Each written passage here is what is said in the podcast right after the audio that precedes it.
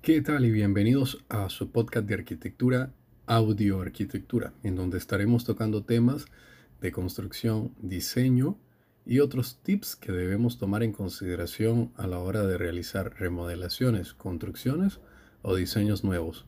Este podcast está pensado para personas que no tienen conocimiento de la arquitectura, pero que les queremos facilitar un poco la vida en nuestro ámbito.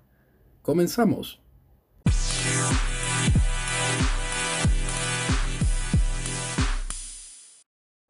Bienvenidos a este subpodcast Audio Arquitectura.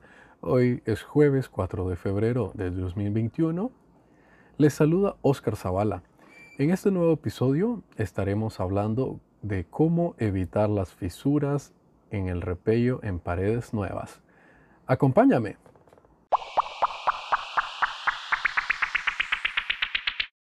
En esta ocasión estaremos hablando acerca de las fisuras que se generan en las paredes nuevas y cómo evitarlas para que tengamos un mejor acabado en nuestras paredes.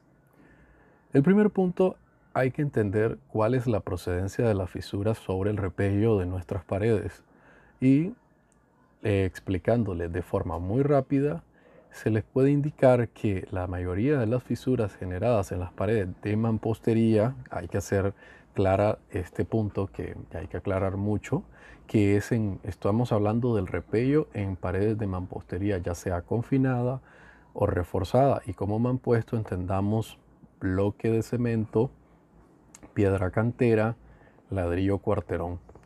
Entonces no estamos hablando acerca de paredes livianas porque uh, como gypsum, duroc y entre otras, en este caso estamos hablando de mampostería. Okay. Haciendo la aclaración, volvemos al tema y es que para evitar las fisuras lo que tenemos que entender es que estas fisuras proceden por falta del curado correcto del mortero que se le ha aplicado a las paredes. El mortero es una mezcla compuesta entre arena y cemento en una proporción para hacer lo que es el primero el repello grueso y posteriormente el repello fino que se trabaja con cemento y arenilla de playa. Esta arenilla de playa se le dice este nombre porque procede de las playas del lago de Nicaragua, del Cocibolca, en el caso de ser Nicaragua, pues que estamos haciendo la valoración, y se aplica encima del repello grueso una vez que a la superficie esté eh, permitible de realizar dicha colocación del, repello fino. Ok, entonces, ¿qué es lo que tenemos que considerar? Que durante el proceso del curado, lo primero es que el albañil, el maestro constructor o el contratista o la constructora deberá eh, humedecer las paredes al 100% a la hora de realizar la colocación del repello grueso e igual repetirá este proceso para la aplicación del repello fino.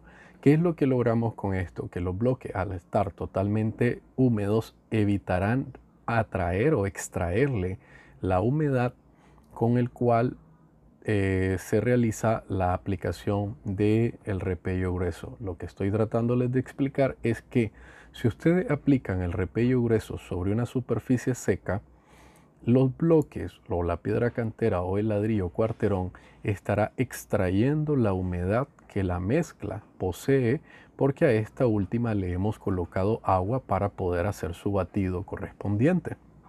De extraerle la humedad, lo que vamos a tener como un resultado es una deshidratación de la mezcla y esto genera fisuras que a su vez sobresalen a la vista de nosotros en la parte exterior.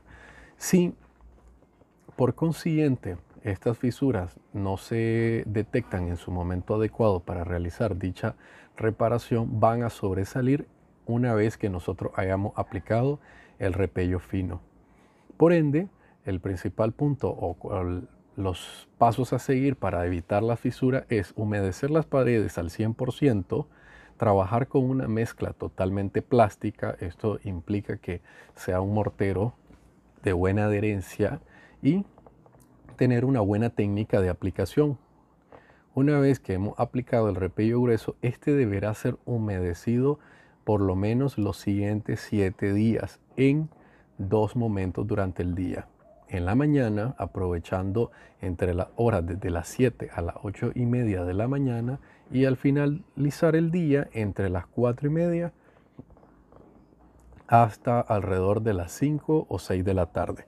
Esto lo que evitará es que por ningún momento, por ningún motivo, el bloque extraiga la humedad del mortero, del repello, y éste pierda su elasticidad forzada debido a una extracción de su humedad. Luego que hemos aplicado el repello grueso, volvemos a hacerlo humedecer la superficie para aplicar el repello fino y este a su vez deberá ser igual curado dos veces al día en los mismos horarios para establecer el mismo formato de evitar la deshidratación entre la mezcla fina y la mezcla gruesa que hemos aplicado en nuestra pared.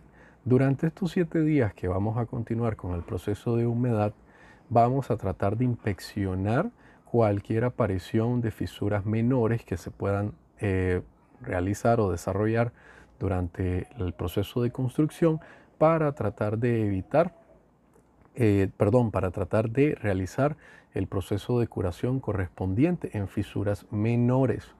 Pero esto nos asegurará que nuestra pared tendrá en un 95% una excelente calidad de acabado y eh, no fisuras presentes en el cuerpo o en la superficie que estamos realizando.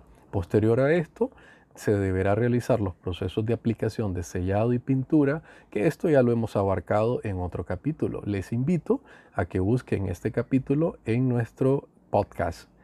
Hasta el momento, pues esto es todo lo que tenemos que compartirles el día de hoy.